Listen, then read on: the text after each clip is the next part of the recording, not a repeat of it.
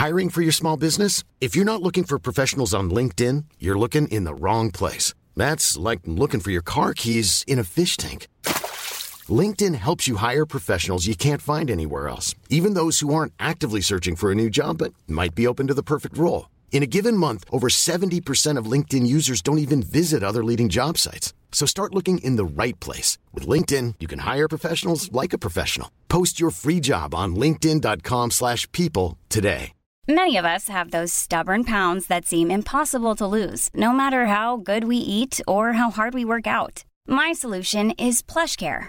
PlushCare is a leading telehealth provider with doctors who are there for you day and night to partner with you in your weight loss journey. They can prescribe FDA-approved weight loss medications like Wagovi and Zepbound for those who qualify. Plus, they accept most insurance plans. To get started, visit plushcare.com slash weight loss. That's plushcare.com slash weight loss. Hey, it's Ryan Reynolds, and I'm here with Keith, co-star of my upcoming film, If, only in theaters May 17th. Do you want to tell people the big news? All right, I'll do it. Sign up now and you'll get unlimited for $15 a month in six months of Paramount Plus Essential Plan on us. Mintmobile.com slash switch. Upfront payment of $45 equivalent to $15 per month. Unlimited over 40 gigabytes per month. Face lower speeds. Videos at 480p. Active Mint customers by 531.24 get six months of Paramount Plus Essential Plan. Auto renews after six months. Offer ends May 31st, 2024. Separate Paramount Plus registration required. Terms and conditions apply if rated PG. Bienvenue sur Build Yourself, votre ressource pour tout ce qui est marketing en ligne et podcasting. Je suis votre hôte, Safia, ancienne juriste devenue entrepreneur du web. Je vous aide à faire du podcast le meilleur atout de votre business, un support pour atteindre plus de monde et devenir la référence dans votre domaine. Téléchargez mon guide gratuit pour découvrir les trois étapes indispensables pour lancer son podcast, disponible à l'adresse safiagourari.fr slash guide. Et maintenant, abonnez-vous pour ne pas manquer un épisode, installez-vous confortablement et préparez-vous à enfin changer les choses. Vendre ne devrait pas avoir de connotation négative et fixer vos tarifs ne doit pas être quelque chose qui vous hérisse le poil. Dans l'épisode d'aujourd'hui, j'ai convié Olivia, que vous connaissez peut-être sous le pseudo Audace Créativité, à parler de psychologie de vente et de tarification. Alors Olivia, elle est euh, entrepreneur depuis un an maintenant, mais elle a fait énormément de choses avant de se lancer à son compte. Vous allez le découvrir dans cet épisode. Et sa mission, c'est d'aider les entrepreneurs créatives, donc de l'artisanat, de l'art, du design, à vendre leurs créations en s'alignant sur leurs énergies naturelles. Son mot d'ordre, c'est de vendre avec confiance. J'ai trouvé notre échange très intéressant parce qu'il permet de placer la vente de donner à la vente plutôt une vision euh, qu'on n'a pas tendance à avoir de manière générale. Donc vous allez comprendre dans cet épisode euh, la différence entre le fait de pratiquer des petits tarifs et euh, des tarifs un peu plus élevés et ce que ça implique. Vous allez également découvrir les blocages qu'on a tendance à avoir quand il s'agit de fixer des tarifs assez hauts. Olivia nous explique toute la psychologie derrière la vente et par quelles étapes passent finalement nos clients potentiels avant de décider de travailler avec nous. On parle également de syndrome de l'imposteur et de plein de bonnes choses. J'espère que cet épisode vous permettra de vous réconcilier avec la vente si c'est quelque chose qui vous effraie un peu et qui vous permettra également euh, d'appliquer des tarifs justes par rapport à la valeur et la transformation que vous apportez. Je vous laisse avec l'épisode. Salut Olivia, bienvenue dans Build Yourself. Salut, merci de m'accueillir. Bah, avec plaisir. J'aurais préféré qu'on enregistre ça en, vrai, entre guillemets, vu qu'on habite dans la même ville, mais bon. Ouais, c'est dommage. Au confinement, c'est... Ouais. On va, on va faire avec. Euh, bah, Est-ce que tu veux commencer euh, par euh, parler un peu de, de, ton parcours et de ton activité actuelle? Oui, avec plaisir. Donc, je suis reconvertie depuis un an dans la pâtisserie cake design et le coaching pour les femmes créatives qui sont dans le domaine de l'artisanat, de l'art et du design. Euh, auparavant, euh, j'étais euh, cadre RH dans une grosse boîte de l'énergie française et du coup, ça faisait longtemps que je faisais du side de sol. En fait, dès que j'ai fini mes études de commerce, j'ai commencé à avoir des idées de création d'entreprise, donc j'ai créé des trucs à côté en me disant c'est juste pour le fun parce que j'aime ça, sans vraiment prendre au sérieux. Et puis bon, il y avait le côté tu sais, euh, bah, la pression sociale après les études, faut intégrer une grosse boîte, c'est le chemin euh, quasi normal, quoi. Donc du coup, je faisais de l'entrepreneuriat, mais sans vraiment le prendre euh, au sérieux.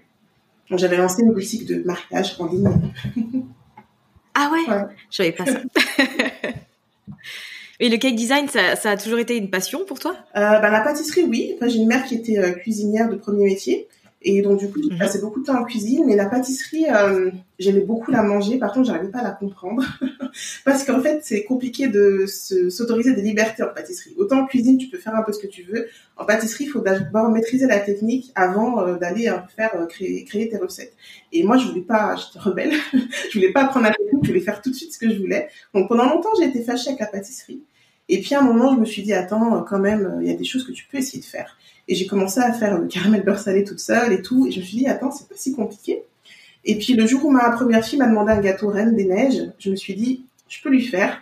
Et j'ai commencé là comme ça à apprendre euh, les techniques de cake design parce que c'est quand même bien ouais. de la pâtisserie. Et j'ai découvert un monde. Euh, quand j'ai commencé, j'ai pu arrêter. Chaque semaine, je faisais des gâteaux bah, pour les collègues à l'époque, pour ma famille.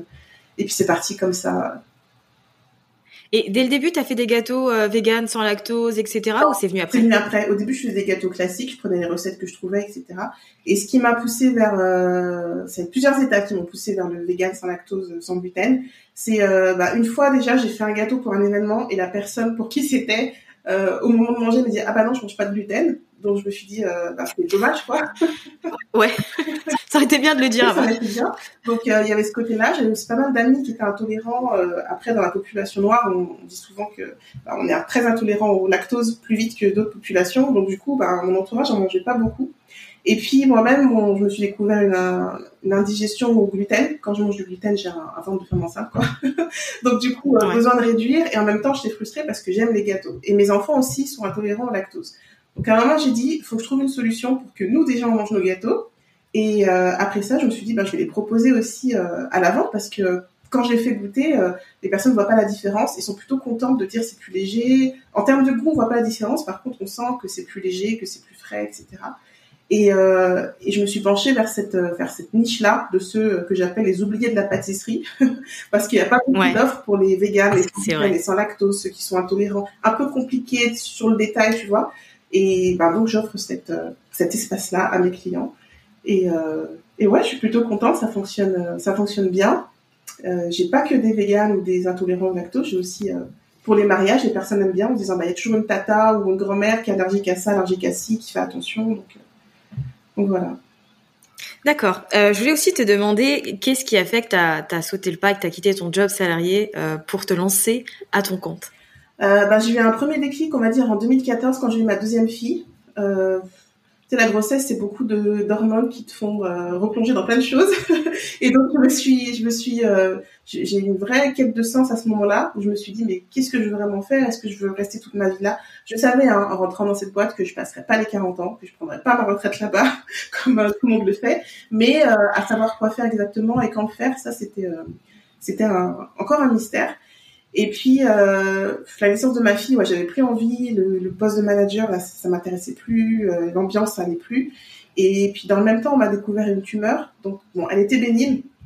Mais avant qu'on découvre qu'elle était bénigne, ça a quand même pris plusieurs mois. Et donc, du coup, là, c'était une deuxième mise en, remise en question en disant, OK, si demain ça devait s'arrêter, est-ce que je serais contente de ce que j'ai fait? Est-ce que, euh, voilà, qu'est-ce que je veux vraiment faire, quoi? Et là, j'ai commencé à m'écrire une lettre où je me suis dit, bon, dorénavant, tu te fais passer en premier, tu fais ci, tu fais ça, tu fais ci, tu fais ça. Et puis après l'opération, tout ça, euh, dans les bébés, dans les couches, j'ai oublié. Et puis un jour, en rangeant mes affaires, je suis retombée sur ma lettre. Et j'ai dit, waouh, mais qu'est-ce que t'as fait là? Tu t'es oublié pour de bon? Et, euh, et à partir de là, j'ai dit, non, dorénavant, je, je mets mes besoins en priorité. Donc j'ai euh, ouais. une deuxième mutation euh, à mon, dans mon job qui m'a fait venir à Amiens, justement. Et, et là, je me suis rendu compte que non, c'est vraiment plus possible parce que plus je montais, plus c'était pire en fait. C'est vraiment pas beau. Les RH, c'est beau de l'extérieur, mais à l'intérieur, c'est pas beau. et donc du coup là, j'étais à la limite du burn-out, de la dépression. J'ai dit non non non non non non, on va arrêter là. J'avais eu mon troisième enfant, j'étais là non, il est temps. Troisième enfant, 35 ans, j'ai dit là, il est temps quand même de se prendre en main. Et euh, j'ai euh, du coup demandé un congé sans solde d'un an mm-hmm. pendant lequel j'ai beaucoup travaillé sur moi.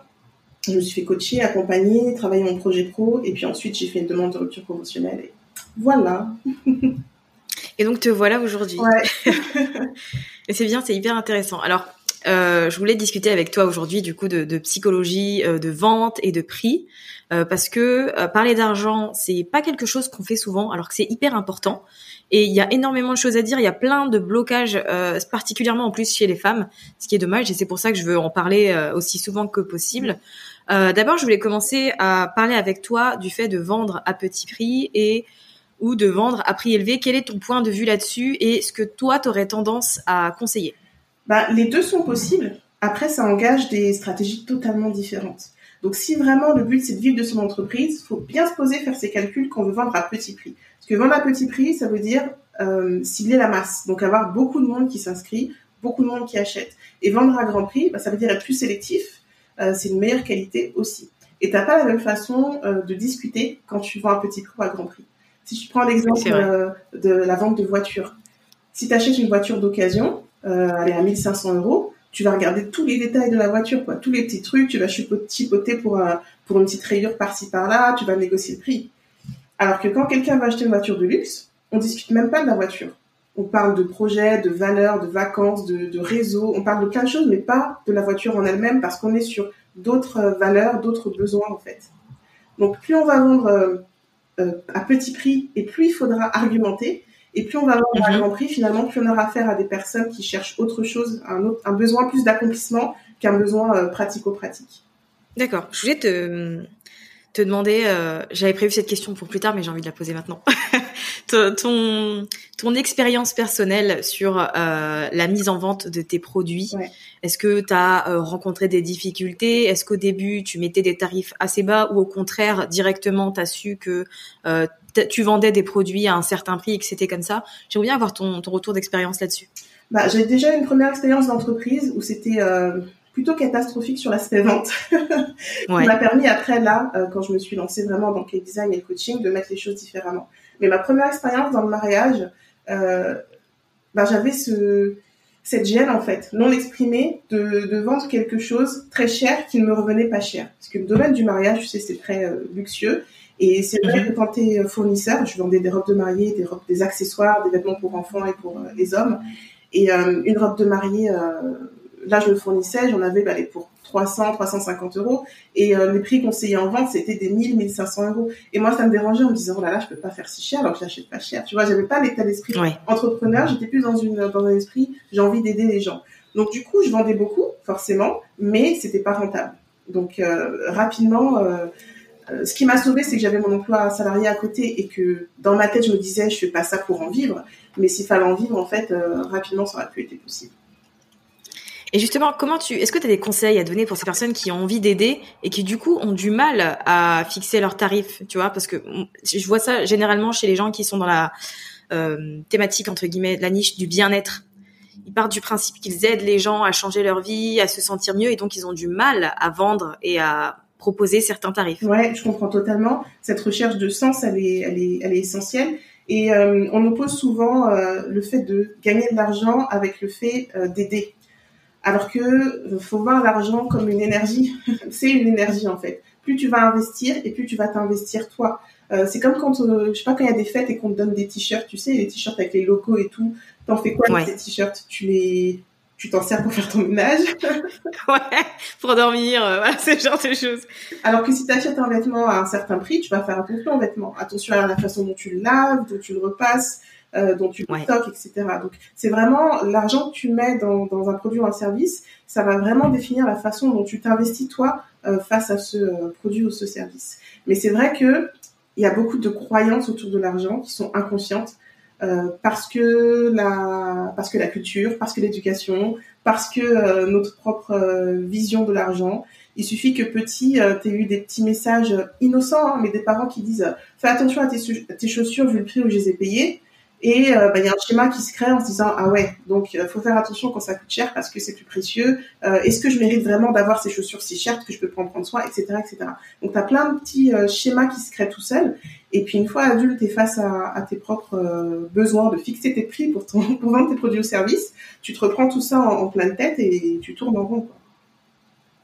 C'est ça. Est-ce que tu as, tu as des conseils, en tout cas des choses à prendre en compte selon toi quand on décide de fixer un prix pour fixer un prix juste? Du coup Ouais, la première chose, c'est complètement se détacher de ce qu'on vend. C'est qu'on n'est pas ce qu'on vend. Donc euh, souvent, on a l'impression que euh, fixer le prix, c'est fixer sa valeur, mais non. S'il fallait fixer une valeur sur toi en tant que personne, je veux dire, euh, ta valeur, elle est priceless, quoi. On peut pas fixer un prix.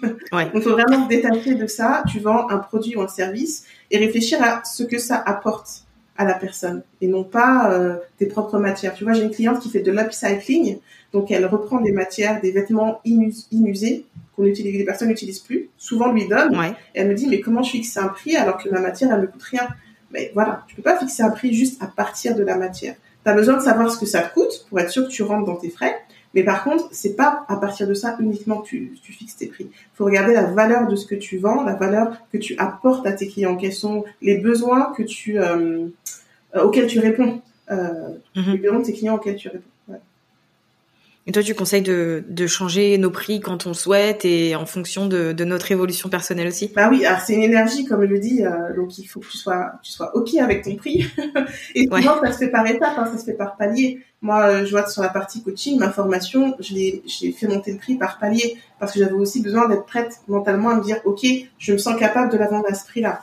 Donc il y a prendre conscience de, de la valeur de ce que tu vends, de ce que ça apporte aux personnes, mais aussi être ok avec le fait de vendre à ce prix-là. Et hum, je voulais donner un autre exemple que j'aime bien prendre, c'est celui de l'eau. Il y a de l'eau euh, de luxe que l'on vend, c'est de l'eau qui se qu'on serait allé chercher en Antarctique et qui coûte Ouais. 60 euros le litre 5 quoi. Ah ouais, Donc tu vois tout est possible. effectivement. Ça dépend effectivement. vraiment de, de, de ta cible et puis de, de la façon dont tes clients perçoivent ton produit. Quoi. Pour les personnes, de se dire je bois de l'eau de l'Antarctique, c'est quelque chose de précieux. Personnellement, je n'en ai que faire, mais tu as des personnes, euh, elles cherchent ça. Quoi. Donc ça dépend vraiment de ta clientèle. Ouais, c'est intéressant. C'est vrai que c'est bien de, de le mettre en avant.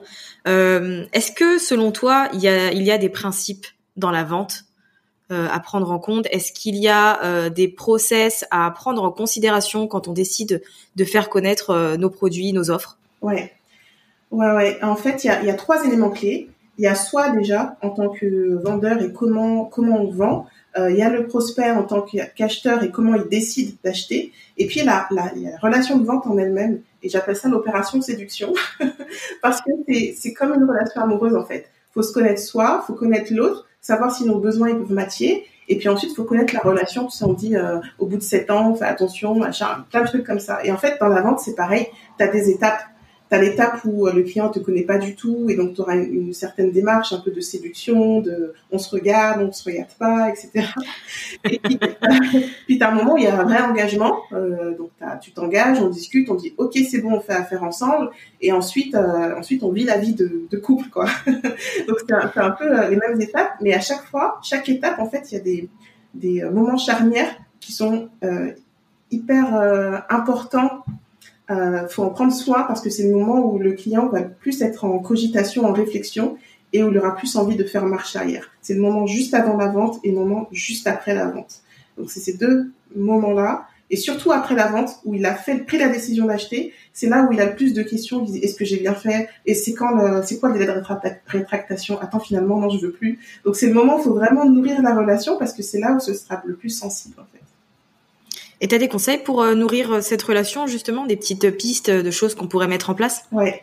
Euh, ben, garder la, euh, garder une, euh, proximité avec euh, avec le client. Donc ça veut dire envoyer plusieurs mails. Faut pas hésiter. Souvent les clients me disent ah ouais mais j'ai peur de les saouler. Ben non non. Au contraire ça va les rassurer parce que c'est un moment où ils se posent beaucoup de questions. Donc un message pour dire euh, ok t'es bien inscrit t'as bien acheté tout va bien. Un message ensuite pour dire voilà comment ça va se passer et un message pour dire si tu as besoin de quoi que ce soit je suis là voilà comment faire. Vraiment pour guider euh, euh, les personnes pour que si elles aient des questions, elles, sa- elles sachent où aller. Sachant qu'elles elles vont pas toujours oser hein, poser des questions. Mais le simple fait de savoir que, OK, il y a de l'espace pour que je puisse venir poser mes questions ça va pas, ils vont se sentir euh, beaucoup mieux. Donc c'est vraiment les trois, les trois messages, on va dire, les plus importants après l'achat. Est-ce que, ce, est-ce que dans les coachés que tu as eus, il y a eu des, des blocages particuliers qui sont revenus assez régulièrement? Et comment tu as réussi finalement à les contrer, à faire en sorte qu'ils soient mis de côté dans une petite boîte au, au fond de la tête et puis Ouais. on ferme l'armoire à clé et on perd la clé? Euh, Ben, on perd pas la clé, je suis désolée. c'est mon, ce serait un, rêve. De la clé, hop, comme ça, on, on y retourne plus. le blocage, il vient toujours parce que plus tu progresses, en fait, et plus tu as des nouveaux, des nouveaux blocages qui arrivent. Le fameux syndrome de l'imposteur, il vient à toutes les, toutes les étapes. Et en réalité, plus tu prends de l'ampleur, plus euh, ton entreprise fonctionne, plus tu as fait un chiffre d'affaires important, et plus ce syndrome va se sentir, euh, tu vas le sentir énorme en fait. Parce que ben, tu vois que tu as du succès, tu te dis mais c'est pas si terrible ce que je fais, c'est pas compliqué, comment ça se fait que euh, les gens vont se rendre compte qu'il y a un truc qui cloche, etc. euh, donc l'idée c'est vraiment d'être conscient qu'il y a ça qui se joue. Et ce que je conseille c'est d'avoir des arguments pour contrer tout ça. Quand tu dis mais non, c'est pas grand chose que je fais, etc. retracer ton parcours, te rendre compte de tout ce, a, ce que tu as fait, les propres formations que tu as suivies, les challenges que tu as dépassés, les décisions que tu as prises, réfléchir à où tu étais il y a un an, il y a cinq ans, il y a dix ans, et de voir comment tu es devenu. Vraiment se libérer de la partie émotion et de rester concentré sur les faits. Euh, je sais que c'est pas facile, mais dans ces, dans ces moments-là où tu doutes, les faits, c'est vraiment euh, ce qui va pouvoir te t'aider à prendre du recul et à repartir de plus belle. Mais à chaque étape, chaque euh, progression, tu auras ces petites, ces petites voix-là. ouais, c'est bien que tu dises parce qu'on a tendance à se dire, enfin, on a tendance à penser qu'on peut se débarrasser du syndrome de l'imposteur. Alors qu'en fait, euh, le truc euh, est là pour toujours, quoi. Ouais, on vit avec, on vit avec, faut l'apprivoiser. Moi, euh, je, je, leur donne des noms, tu vois. Mon syndrome de l'imposteur, il a un nom, ma zone de confort, a un nom. Et quand je sens que je, je suis trop proche d'eux, je leur parle, quoi. c'est une bonne idée, ça, de leur donner des petits noms. Comment tu les as appelés? Bah, la, la, zone de confort, c'est comme fille. Euh, voilà. Ouais. Et syndrome de l'imposteur, c'est Bibi. non, c'est pas possible, on va pas comprendre et tout. Euh. Mais voilà. Ouais, non, je pense que c'est bien de, de, faire comme ça, puis au moins ça te permet aussi de, de relativiser un peu, tu vois, parce que tu leur donnais des petits noms, c'est des petits noms, mais c'est pas des noms méchants, tu vois, genre euh, le syndrome de l'imposteur, c'est un peu, c'est mignonnet, donc. Euh... Oui, oui, c'est pas mon ennemi, hein, parce qu'il est là avec moi et il me permet de me rendre compte que je suis en train de progresser en fait. À chaque fois que euh, j'ai ces petites voix, je me dis ah, je suis en train de passer un palier, donc c'est positif. Donc, il euh, faut, faut pas se battre contre, faut juste l'accepter et euh, l'accompagner. C'est ça. Est-ce que tu aurais des, conseils à donner pour bien vendre sur cette année 2021, en tout cas pour s'améliorer en, matière de vente?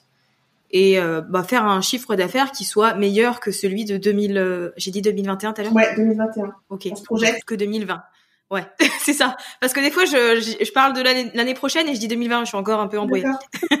l'année passe tellement vite aussi. C'est ça. Euh, bah, la première chose déjà, c'est euh, tirer le son de ce qu'on a fait et de la façon dont ça s'est passé. Parce que souvent, on met en place des actions et puis on oublie de regarder comment ça a fonctionné, qu'est-ce qui a fonctionné vraiment. Tu vois, les réseaux, on est sur les réseaux, etc. Mais qu'est-ce qui plaît sur les réseaux? Quelle action on a mis en place qui a fait on a eu euh, plus de ventes ou moins de ventes, plus de euh, retours ou moins de retours? Souvent, on a tendance, euh, et ça tu, le répètes souvent, à regarder les followers ou le nombre de j'aime, etc. Et que c'est pas ça qui compte. Ce qui compte, c'est derrière le nombre de ventes. Moi, quand tu regardes mon profil Instagram, j'ai pas, j'ai pas un nombre de followers de fou, j'ai pas non plus un nombre de j'aime de fou, mais par contre, mes clients ils viennent de là beaucoup par message privé, parce que j'ai une, une une cible qui est très, euh, comment on va dire, discrète et qui n'aime pas forcément ouais. sur les réseaux, mais par contre qui est très euh, relation individuelle. Et ça me va très bien parce que je suis comme ça aussi. Et du coup, j'ai beaucoup de clients qui viennent des réseaux, mais par message. Je fais beaucoup de ventes par message et, euh, et ça, pourtant, bon, voilà, j'ai pas un, énormément de, de personnes qui me suivent. Donc vraiment rester concentré sur euh, la conversion en fait. Qu'est-ce qui fait que j'ai des clients? Et non pas qu'est-ce qui fait que j'ai des j'aime parce que les j'aime c'est pas ce qui euh, pas ce qui donne à manger quoi. Et puis la deuxième chose, c'est, euh, on parlait tout à l'heure de sens. On ne sait pas ce que va donner la Covid. On ne sait pas si 2021 ça ira mieux ou moins bien. Et on peut avoir cette impression que euh, je peux pas vendre dans cette situation parce que les gens ils ont pas la tête à ça, parce que c'est pas bien de profiter d'eux, etc oui et non. Il faut compter que les personnes sont responsables quand même. Elles font des choix. Toi, tu proposes, mais elle a son choix d'acheter ou de ne pas acheter. Tu vois, c'est un peu comme les ouais. sur Amazon. bah, c'est un choix à un moment. Donc, euh, toi, tu proposes. Euh, et dans la mesure où tu sais que ce que tu proposes a une vraie valeur ajoutée pour tes clients, il n'y a pas de raison de se sentir mal à l'aise. Ouais, je suis d'accord avec toi. Et euh, je pense que cet échange aura mis en avant le fait que ben, vendre, c'est en fait une façon de d'aider les autres et de répondre à leurs besoins et ça doit pas être vu comme quelque chose de négatif. Euh, si euh, voilà vous, faites la promotion de vos produits, euh, vous réalisez des ventes et il y a des gens qui achètent, et ben c'est très bien parce que ça veut dire qu'on va aider un tas de monde et ça veut pas dire qu'on est en train de les voler ou qu'on est en train de, de faire quoi que ce soit. Et c'est quelque chose que tu as pas mal mis en avant et je trouve ça important. Bah, tu vois, dans la partie cake design, je pensais qu'avec le Covid, euh, moins d'événements, moins de mariages, j'aurais fait moins de ventes. Et en fait, c'est le contraire parce que euh, les personnes en sont venues à être plus en famille, euh, passer beaucoup plus de temps ensemble et avoir envie de moments de qualité, tu vois, pour contrer le mal-être ambiant. Et du coup, j'ai eu beaucoup plus de commandes, mais de petites petites quantités, des petits gâteaux. Alors que moi, j'étais plutôt orientée grands événements. bah, j'ai pivoté, j'ai changé mon offre, je me suis orientée vers des petites offres et, euh, et, ça marche plutôt bien. Alors c'est sûr que j'ai pas le même chiffre d'affaires que si j'avais fait euh, des mariages, oui. mais euh, le, simple fait de pivoter, de s'adapter aux nouvelles mhm. habitudes de consommation des personnes, finalement, ça permet de sortir sur l'épingle du jeu. Complètement. Euh, ben, je te remercie. Est-ce que tu as un, un, dernier conseil à, à, partager aux auditrices et aux auditeurs de Build Yourself? La dernière chose que je dirais, c'est que s'il faut travailler quelque chose, c'est la confiance en soi, parce que la vente est carrément liée à la confiance en soi. Plus on sera confiante en ce qu'on apporte et confiante en ce que l'on fait, et mieux ce sera facile, et plus ce sera facile de vendre, mieux ce sera facile. Bon bref, on peut compris. plus facile de vendre parce que, euh, bah voilà, tu, tu, tu, tu, seras droite dans tes bottes. Et euh, plus qu'une technique de savoir euh, comment euh, discuter, etc. La vente, c'est pas de la technique, la vente, c'est de l'énergie. Merci beaucoup, Olivia. Avec plaisir. Bon, j'espère que toutes ces sages paroles vont vous permettre de cogiter un peu plus sur tout ce qui est relatif à la vente, à la promotion de vos superbes offres et aussi euh, finalement aux tarifs que vous allez pratiquer. Peut-être que euh, bah, ça va vous donner quelques pistes parce que vous ne savez absolument pas comment faire ou alors peut-être que ça va vous faire réfléchir et vous faire procéder à quelques changements.